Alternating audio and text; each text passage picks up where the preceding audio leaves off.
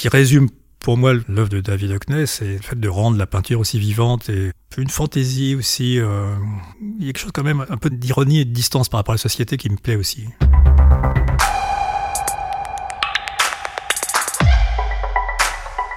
Bienvenue dans L'amour de l'art, le podcast de la galerie Perrotin. Ici, des artistes nous parlent d'autres artistes. Musique, littérature, cinéma, art visuel, théâtre il et elle nous partagent de manière très personnelle le regard sur ces œuvres qui les fascinent. Car l'art appartient à tout le monde, nous en sommes convaincus. Comme l'a si bien écrit Pierre Bourdieu dans L'amour de l'art, la culture n'est pas un privilège de nature, il suffirait que tous possèdent les moyens d'en prendre possession pour qu'elle appartienne à tous. L'artiste Jean-Philippe Delhomme a fait plusieurs fois le tour du monde, de New York à Los Angeles, du Japon à la Grèce, l'artiste peint et écrit sous toutes les latitudes. Ses tableaux, récemment exposés au musée d'Orsay, racontent les paysages, les objets et les personnages qui peuplent son imaginaire. Pour l'amour de l'art, il a choisi de nous parler de l'artiste David Hockney. Bonne écoute. J'ai toujours eu l'impression d'être en contact avec l'art. Je sais pas, mon père peignait des paysages, il était chirurgien, mais euh, quand il avait un, moment de libre, le, week-end ou l'été, il peignait des paysages. Donc ça, pour moi, c'est toujours été une chose évidente que et j'avais hâte de pouvoir faire ça. Je faisais, ah, quand j'étais enfant, je me disais vivement le moment où je pourrais moi aussi avoir de la peinture à l'huile et puis peindre des paysages. Mais la première impression d'art, je, me rappelle être allé voir une expo d'art contemporain à l'époque avec mes parents. J'étais vraiment enfant, enfin, je sais pas, peut-être 6 ans, quelque chose comme ça. Et je me rappelle, il y avait des, des cubes. Rétrospectivement, je pense que c'était des compressions de César. C'était des cubes avec, des voitures embouties. Euh, ah, quand j'avais vu ça, je m'étais dit, ça c'est vraiment de l'art. Enfin, j'avais vraiment senti le, parfum de l'art contemporain. ça c'est vraiment... Euh, ça m'avait fasciné, ces cubes de voitures. Ça m'a toujours paru une évidence de dessiner, de représenter, de voir des gens autour de moi représenter. C'était un langage c'est vraiment naturel. Même si la représentation n'est pas forcément une obsession chez moi. Enfin, moi, j'ai l'impression que c'est un peu ma place dans le monde de représenter des choses. Mais, les gens qui représentent pas, comme Yves Klein, par exemple, m'intéressent autant. Ma première rencontre avec David Hockney, enfin, c'était une révélation. J'étais, je crois, euh, aux Arts Déco à l'époque. J'avais pas vraiment trouvé ce que je voulais faire. Enfin, je peignais, je faisais de la peinture, je dessinais, mais c'était une époque où euh, la peinture était un peu en retrait en France. Et moi, je savais pas quoi faire. Un jour, je vais euh, à la galerie Claude Bernard, où j'ai vu qu'il y avait une expo de David Hockney. Je connaissais pas très bien David Hockney, je connaissais un peu, euh, bien sûr, la Beer Splash, là, les piscines, mais c'est tout. Et j'entre dans la galerie Claude Bernard, et là, je vois, c'était des petites peintures, c'était des décors d'opéra que David Hockney avait fait pour le Metropolitan Opera à New York. Et c'était euh, les décors de l'opéra euh, Les Mamelles de Tirésias de Francis Poulenc. Et je crois des, des, des décors aussi de l'enfant, les sortilèges de parade. Je découvre ces petites peintures qui étaient à la gouache. Et tout à coup, j'ai une révélation. Je me dis, mais voilà, on peut faire vraiment ce qu'on veut, quoi. En voyant ces peintures, il y a une liberté, une fantaisie incroyable. Et tout à coup, je me dis, bah voilà, il suffit de le faire. Il n'y a pas de règles, on fait ce qu'on veut. Et cette fantaisie, cette liberté, ça m'a, ça m'a conduit jusqu'à aujourd'hui, en fait. J'ai eu l'impression d'être chez moi, enfin de retrouver quelque chose de, l'enfance aussi dans, ces peintures. Il y a quelque chose qui vient vraiment directement de l'enfance avec cette, euh, liberté euh, contagieuse quoi, de David Hockney.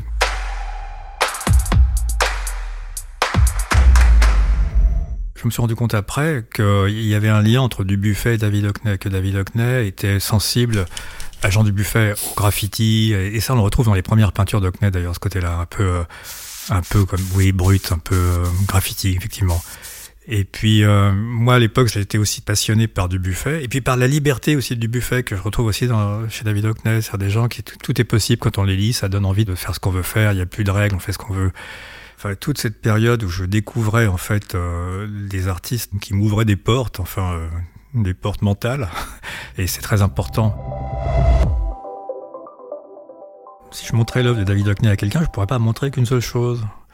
Euh, parce que justement, c'est très varié. Pour lui montrer, je, dirais, voilà, il y a ces paysages, mais il y a aussi les portraits quand il fait poser des gens, il y a les dessins, il y a parfois même des choses plus abstraites comme euh, l'eau des piscines, quand il faisait ces choses avec des, papiers qui étaient teintés dans la masse. Ben, je pourrais pas lui montrer une seule chose. Là, il y a eu cette grande rétrospective à Beaubourg, au centre Pompidou. Et en sortant, j'étais tellement enthousiaste.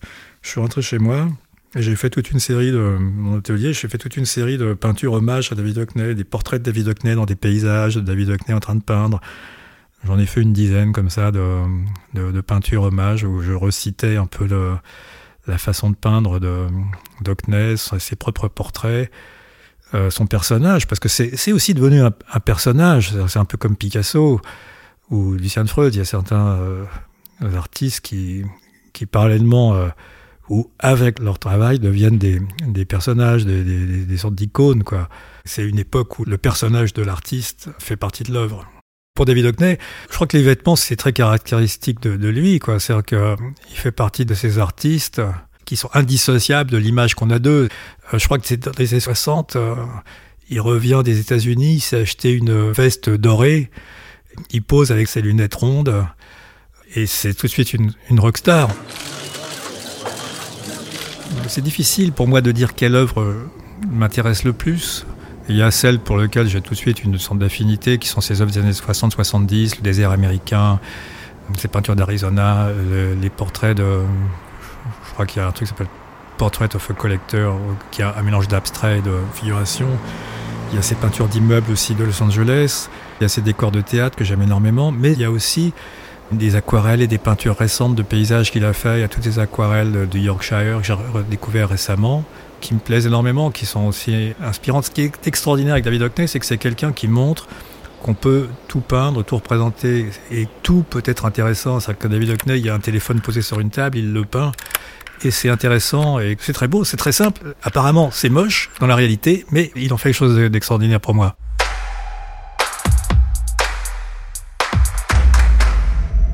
La seule réticence que j'ai par rapport à l'œuvre de David Hockney, c'est ses peintures sur iPad. Alors je sais qu'il est tellement habile, il est tellement habile qu'il peut prendre n'importe quel instrument, soit des crayons de couleur, de la gouache, de l'aquarelle, de la peinture à l'huile, de l'acrylique, et il utilise ça avec une telle virtuosité qu'on a envie à son tour de le faire. Et lui, il produit cet effet, c'est-à-dire qu'on a envie de courir à son atelier, acheter des crayons de couleur et se mettre à... Euh, la seule chose qui me convainc moins, moi, c'est l'iPad. Et j'ai aussi fait des dessins sur l'iPad, enfin, j'en ai fait, mais je vois trop l'iPad.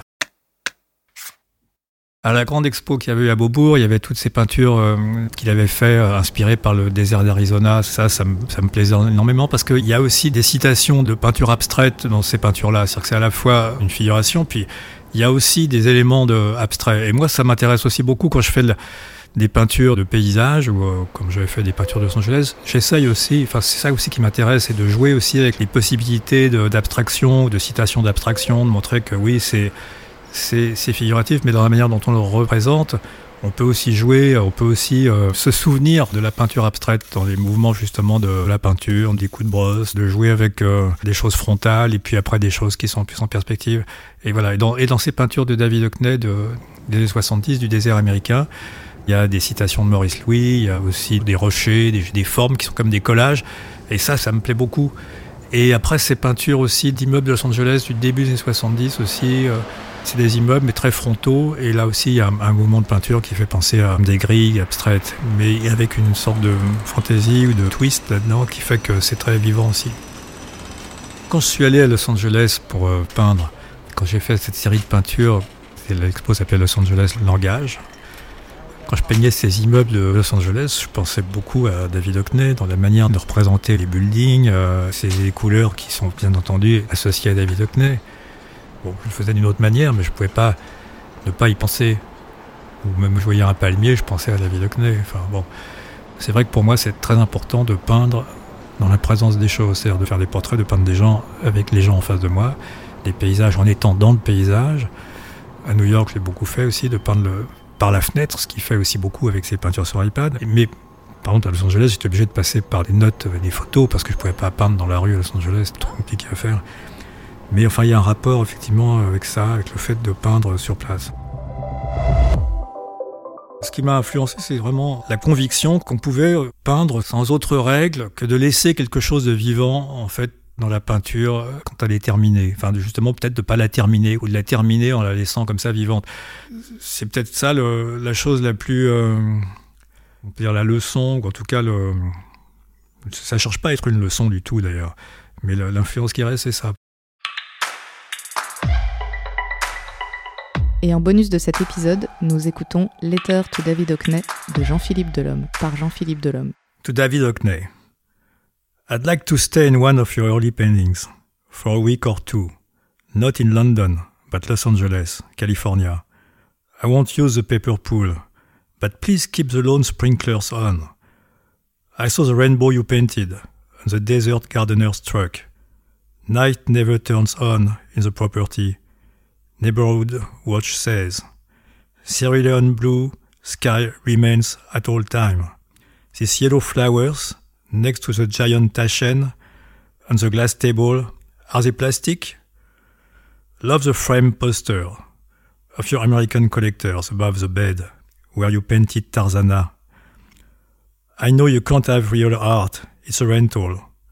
People steal color pencils from the kitchen drawer. It shouldn't be out on Airbnb. Every new guest comment waters down the pigments.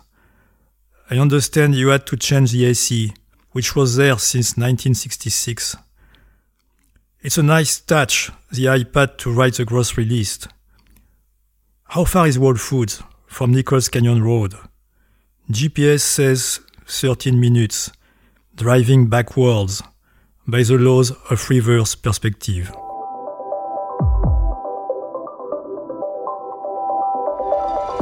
Nous espérons que vous avez apprécié cette traversée de l'œuvre de David Hockney par Jean-Philippe Delhomme. N'hésitez pas à vous abonner à notre chaîne de podcast et à nous suivre sur les réseaux sociaux à Galerie Perrotin pour ne rien manquer de nos prochains épisodes et actualités. À très bientôt en compagnie d'autres artistes pour l'amour de l'art.